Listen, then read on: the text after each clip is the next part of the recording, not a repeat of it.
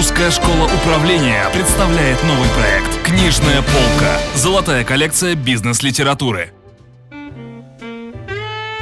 Добрый день! С вами программа «Книжная полка» и ее ведущая Ирина Куртикова. Сегодня много издательств выпускают бизнес-ориентированную литературу. Задача наших передач – помочь читателю определиться с правильным выбором эффективной книги. Наши гости, эксперты и преподаватели Русской школы управления помогут нам в этом. Сегодня у нас в гостях Юлия Жижерина, консультант в области трудовых отношений, чей опыт работы исчисляется 15 годами, лауреат всероссийских конкурсов, автор ведущих журналов по управлению персоналом. И мы будем говорить о книге Михаила Литвака «Религия и прикладная философия». Юлия, добрый день. Добрый день, Рина и все наши слушатели. Юля, название у книги достаточно серьезное «Религия и прикладная философия». А о чем эта книга? У Литвака много книг для практического применения. О некоторых из них мы рассказывали в наших передачах.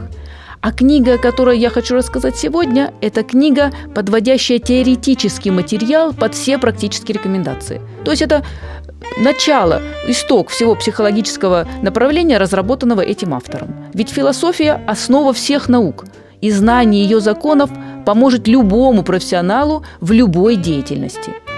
И все науки, в том числе и психология, это ветви одного ствола – философия – и эта книга помогает нам понять именно прикладной характер философии, как мы можем ее применять непосредственно в нашей профессиональной жизни. Скажите, пожалуйста, а есть ли в книге кейсы или она больше все-таки теоретична?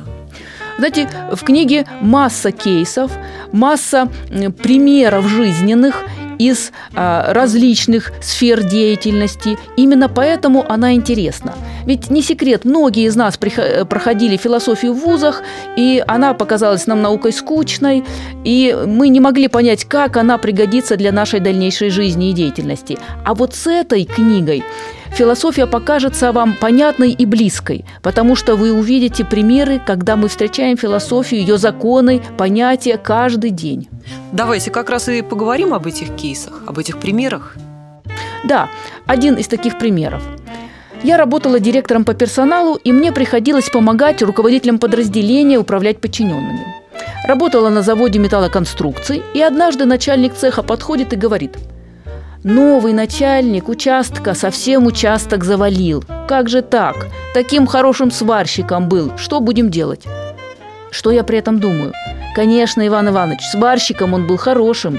Неоднократно побеждал в конкурсе лучший по профессии. Вот и выдвинули его на должность начальника участка. Только не учли действия философского закона, перехода количественных изменений в качественные. Недостаточно еще этот человек – накопил количественных изменений, то есть навыков и знаний в управлении людьми.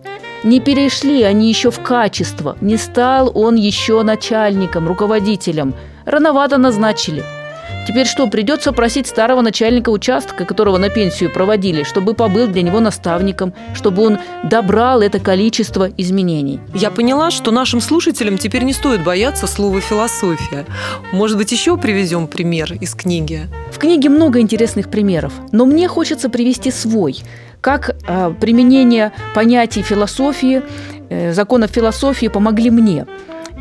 Вот такой пример – Возвращаюсь с собеседования. Проводила собеседование. Вакансия была начальник отдела продаж. Интересный кандидат. Опыт соответствующий, выглядит уверенно. Работал со сходной продукцией. Но что-то в нем не так, что-то вызывает тревогу. И вспоминаю, описывая работу с подчиненными, кандидат сказал, «На работников я кричу нечасто». Мелочь, на которую не стоило обращать внимания? Вот не совсем – как говорится, в философии сущность является, явление существует. И сущность – это внутреннее содержание предмета, а явление – это как оно обнаруживается. Кандидат неосознанно признался, что кричит на подчиненных.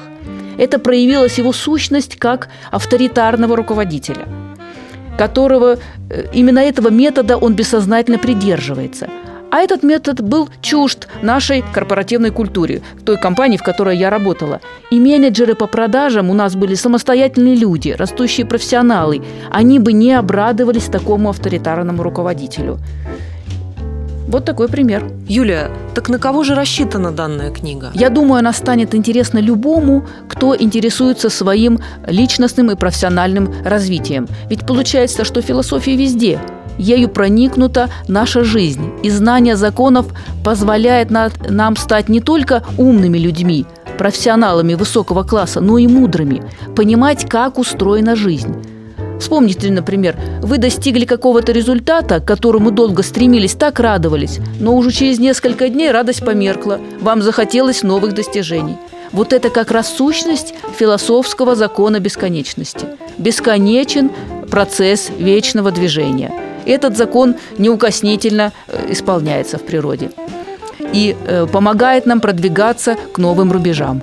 Процесс движения бесконечен, это правда. Но, к сожалению, наша передача подходит к концу. Спасибо большое за такое интересное раскрытие данной книги. Вы слушали передачу «Книжная полка». У нас в гостях была Юлия Жижерина, эксперт Русской школы управления, консультант в области трудовых отношений, автор ведущих кадровых журналов. И мы обсуждали книгу Михаила Литвака «Религия и прикладная философия». В студии работала Рина Куртикова. До новых встреч! Не утоните в море бизнес-литературы и читайте только хорошие книги. Русская школа управления представляет новый проект «Книжная полка». Золотая коллекция бизнес-литературы.